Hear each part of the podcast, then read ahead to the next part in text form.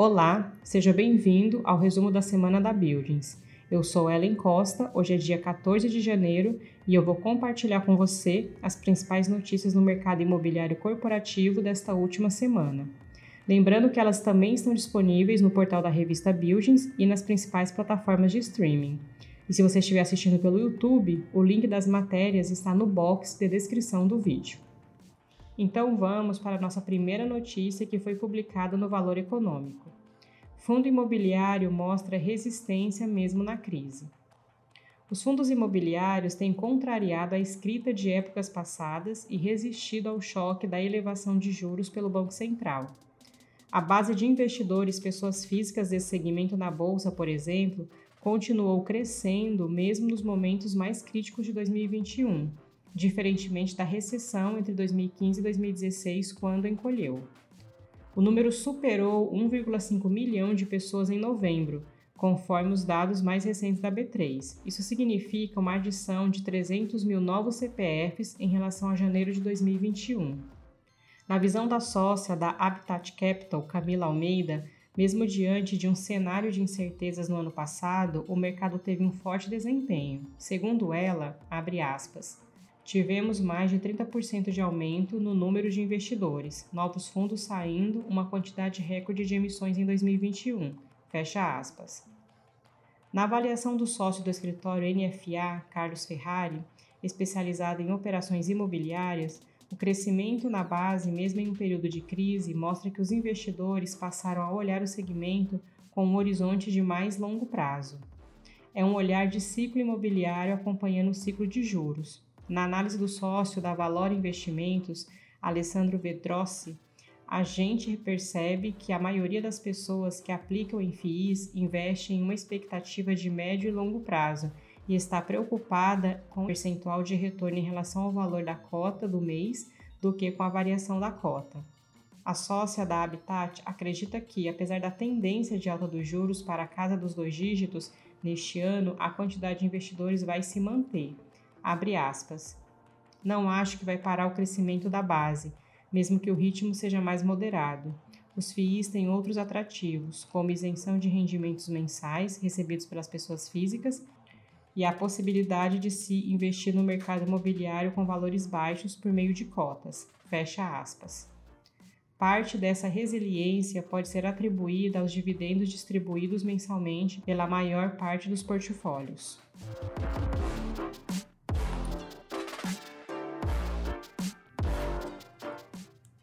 Nossa próxima notícia foi publicada no UOL. Inflação fecha 2021 em 10,06% a maior desde 2015 e bem acima da meta do Banco Central. O IPCA, Índice de Preço ao Consumidor Amplo, a inflação oficial do país, fechou 2021 a 10,06%, sob forte influência dos preços dos combustíveis. Esse é o maior nível para um ano desde 2015, quando foi de 10,67%. Em 2020, a inflação foi de 4,52%, o resultado ficou bem acima do centro da meta estabelecida pelo Banco Central para o ano passado, que era de 3,75%, com margem de tolerância de 1,5 ponto percentual para mais ou para menos, ou seja, podendo variar entre 2,25% e 5,25%. Com o estouro da meta, o presidente do BC, Roberto Campos Neto, terá que escrever uma carta ao ministro da Economia Paulo Guedes explicando os motivos de o objetivo não ter sido cumprido, a sexta vez que isso ocorre desde a criação do sistema de metas para a inflação, em 1999. A última vez em que isso aconteceu foi em 2017, porém, naquela ocasião, a carta teve de explicar por que a inflação terminou o ano abaixo do piso da meta e não acima. Em dezembro passado, a inflação foi de 0,73%, abaixo da meta de 0,95% registrada em novembro em dezembro de 2020, a variação havia sido de 1,35%. Os dados foram divulgados hoje pelo IBGE e se referem às famílias com rendimentos de 1 a 40 salários mínimos. Em conjunto, transportes, habitação, alimentação e bebidas corresponderam por cerca de 79% da inflação de 2021. O grupo vestuário, 10,31%, fechou o ano com a quarta maior variação entre os grupos.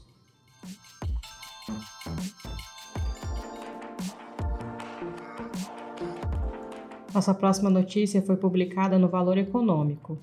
VBI vai priorizar neste ano investimento em escritórios. A gestora de recursos VBI Real Estate vai priorizar neste ano a alocação de recursos para o segmento de escritórios corporativos ante o de galpões. Na avaliação de Rodrigo Abud, sócio da gestora, o momento pede mais cautela nos investimentos em galpões diante do volume de produção do segmento no mercado. Por outro lado, a VBI aposta em desenvolvimento de projetos de grandes lajes corporativas com entrega programada a partir de 2023, quando os preços de locação estarão em trajetória de alta na capital paulista. Os aportes no segmento de escritórios somarão 550 milhões de reais neste ano, além dos 300 milhões de reais já comprometidos com dois projetos em curso. Um será entregue no fim do próximo ano e o outro, em obras a serem iniciadas em 2022, ficará pronto em 2024. Estão previstos 250 milhões de reais para desenvolvimentos nas regiões da Faria Lima, Itaim Bibi e dos Jardins, na cidade de São Paulo. Em 2021, os investimentos em escritórios somaram 350 milhões de reais.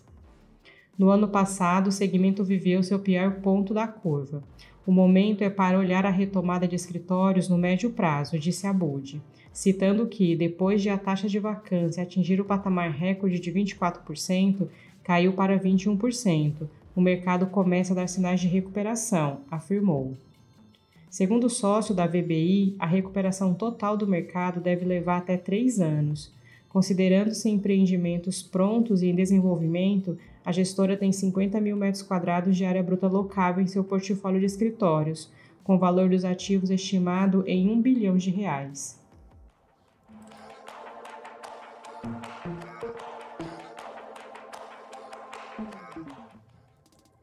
Nossa próxima notícia foi publicada no Infomoney.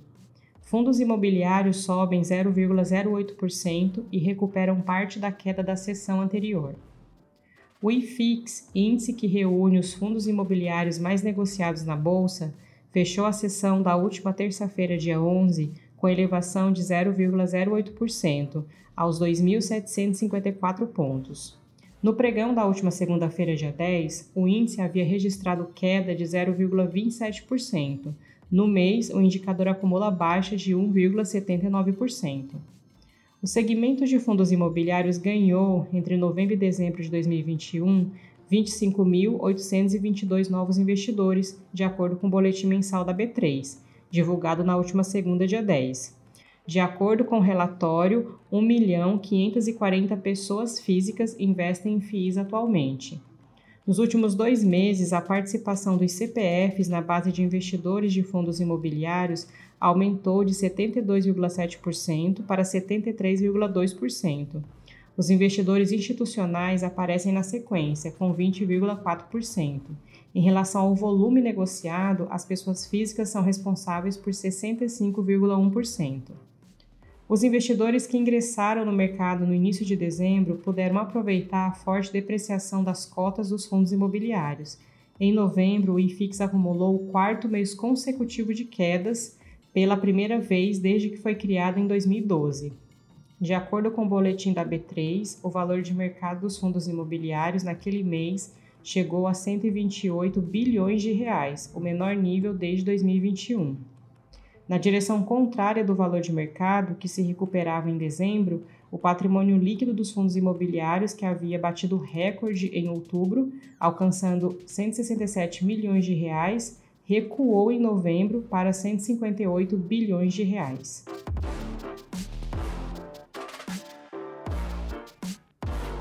Nossa próxima notícia foi publicada no Valor Econômico. Companhias usam lições da pandemia para se reorganizar. Grandes empresas analisam o retorno aos escritórios diante dos desdobramentos da pandemia, mas a maioria sabe que nada será como antes. Pesquisa do fundo de Venture Capital Atlântico indica que 64% das companhias latino-americanas devem apostar no trabalho completamente remoto nos próximos anos, parcela que era de 9% antes da crise sanitária.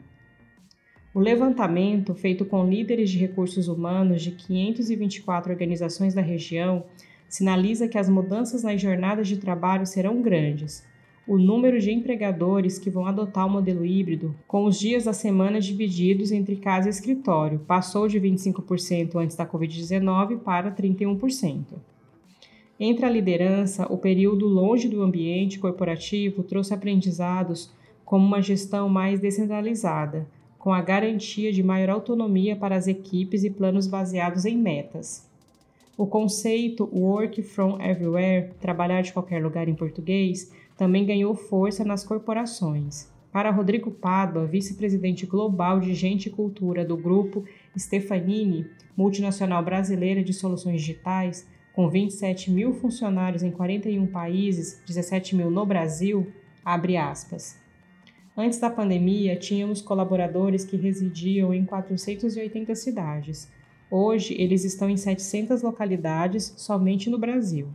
Não estamos falando em voltar aos escritórios, mas em um novo modelo de trabalho que veio para ficar. Vamos continuar no formato híbrido este ano. Fecha aspas. Cerca de 50% dos empregados do grupo permanecerão no padrão Work from Everywhere, seja 100% no home office ou totalmente no estilo híbrido. Esse será o nosso padrão definitivo, mas a ideia, destaca ele, é ter expedientes flexíveis, até porque existem profissionais que não se adaptam ao trabalho remoto e querem manter a configuração tradicional de produção. Na sede da companhia em São Paulo já começou uma volta gradativa em pequenos grupos, que se reúnem para atividades pontuais, como reuniões de apresentação de resultados ou integração de novos executivos. Pado afirma que nesses últimos meses a organização vivenciou aprendizados importantes com relação à cultura do trabalho, com uma maior autonomia dos funcionários. E antes de finalizar, te convido para conferir os artigos e outros conteúdos disponíveis no portal da revista Buildings e também no nosso canal no YouTube. Já conferiu o artigo da retrospectiva dos principais destaques do mercado imobiliário corporativo em 2021?